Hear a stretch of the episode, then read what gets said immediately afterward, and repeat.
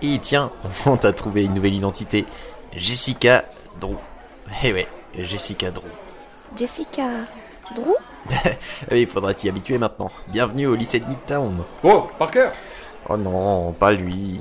Bon bah, pff, Jessica, euh, je te présente Flash, mon... Bah enfin, euh, bah il est... euh, bah, il est dans notre classe quoi. Salut, moi c'est Flash Thompson et je suis capitaine de l'équipe de football du lycée. Et on est la meilleure équipe de la région. Et je suis le meilleur joueur. Pousse-toi, Parker, tu me déranges. Flash s'éloigne quand, tout à coup, surgit de nulle part, un des clones symbiotes se rua instantanément sur Jessica.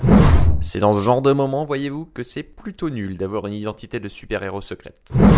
Peter s'interposa préparant à recevoir des coups quand le symbiote fut plaqué à terre par Flash. Le symbiote fit jaillir de lui de ses particules de toile noire et commença à s'emparer de Flash pour le dévorer quand le lézard apparut.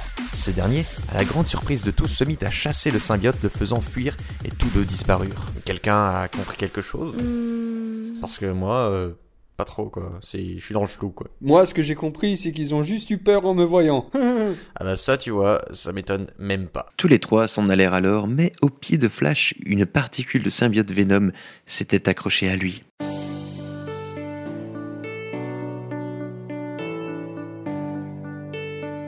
Nous avons tous un passé qui parfois nous dérange. Nous ne sommes pas parfaits et le serons jamais sur Terre. Flash est certainement celui qui incarne le mieux le symbole de la transformation du chrétien.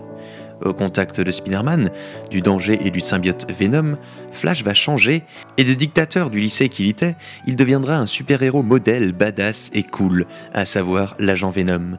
À l'image du chrétien qui expérimente lui aussi une transformation, nous pouvons voir là un certain rapport.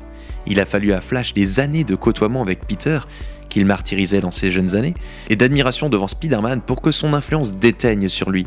Au moment où le symbiote choisira de fusionner avec lui, et même avant, Flash commençait à changer, à devenir une autre personne.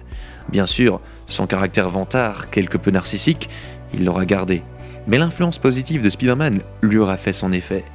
La question du pardon devrait venir se poser également à propos du passé. Mais l'exemple de Flash nous montre qu'il est possible de changer.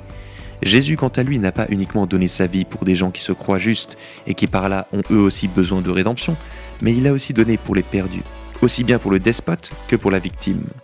Positiver. Tant qu'il y a de la vie, il y a de l'espoir, et tant que nous sommes en vie, nous pouvons placer notre espérance en Jésus-Christ et Jésus seul.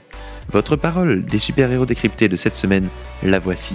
Tout n'est pas perdu, un nouveau départ est toujours possible, rien n'est impossible à Dieu, alors reprenez courage, gardez confiance et demandez à Dieu de changer votre vie. Bonne écoute et bon courage.